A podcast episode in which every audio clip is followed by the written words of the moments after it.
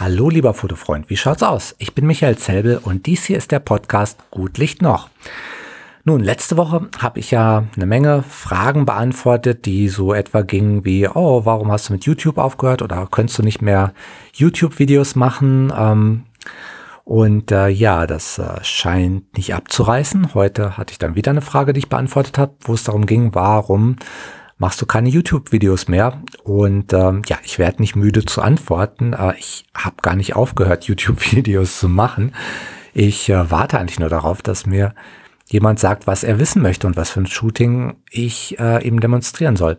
Und heute habe ich dann halt auch gesagt, ich habe auch wirklich keinen Grund, mit den YouTube-Videos aufzuhören. Und dann habe ich mir gedacht, eigentlich zumindest wenn ich ein bisschen andere Videos machen würde, dann hätte ich schon einen Grund, mit YouTube aufzuhören. Ich könnte sie nämlich zum Beispiel auf Facebook posten.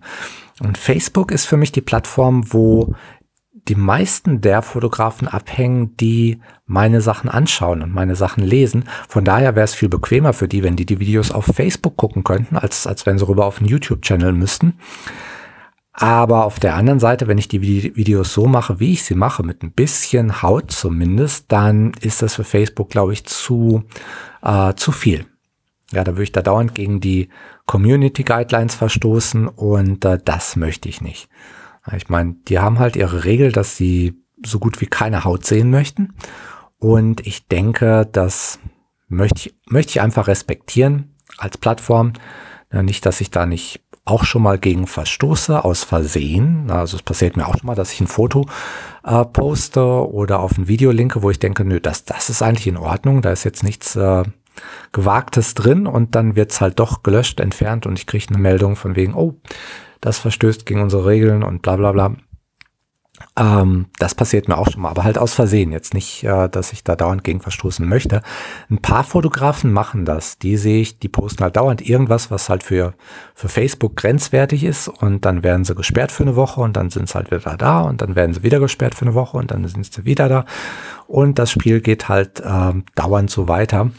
Äh, kann man natürlich auch machen. Klar, habe ich auch Verständnis für, die möchten halt gegen rebellieren aber äh, ist eben nicht mein Ding. Ich denke mir, okay, wenn Facebook halt so ist, wenn ich es dann nutzen möchte, dann muss ich da halt, sollte ich zumindest äh, da auch nett mitspielen.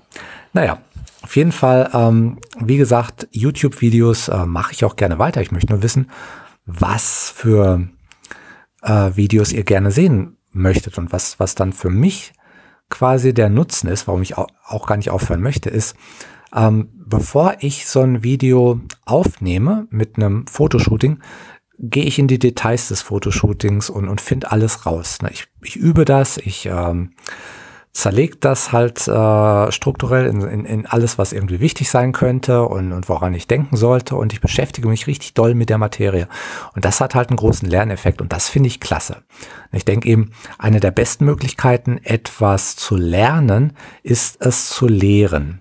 Und äh, das merke ich dabei ganz stark, ne? weil ich habe halt den Anspruch dann davor, ich muss das äh, wirklich drauf haben oder ich muss halt alle Aspekte kennen und ich muss es können, damit ich halt wirklich auch was darüber erzählen kann mit gutem Gewissen.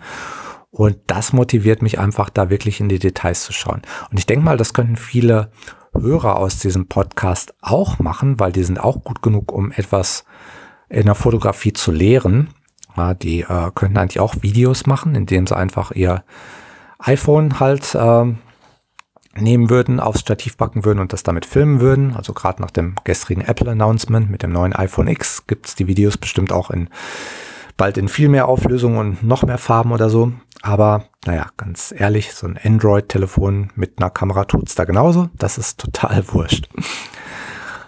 Auf jeden Fall glaube ich, äh, das ist der große Gewinn bei YouTube-Videos, dass wir lernen, dass wir selber lernen und, äh, und dabei halt auch noch anderen Leuten Tipps geben können. Okay, jetzt geht's aber darum, dass du lernst, dass du äh, naja, zumindest ein bisschen ähm, das Gefühl weiter ausbaust für deine Kamera. Denn heute in der Folge 32 des Podcasts möchte ich natürlich wieder, dass du deine Kamera rausholst und ein schnelles Foto machst. Und dieses Mal eins, was technisch mit der Nummer 32 zu tun hat zum Beispiel ein Foto auf ISO 320, da ist ja dann vorne die 32 drin. und rate einfach die Blende und rate die Verschlusszeit. Natürlich machst du das alles auf manuell, weil das ist äh, eh der Modus, in dem wir fotografieren sollten.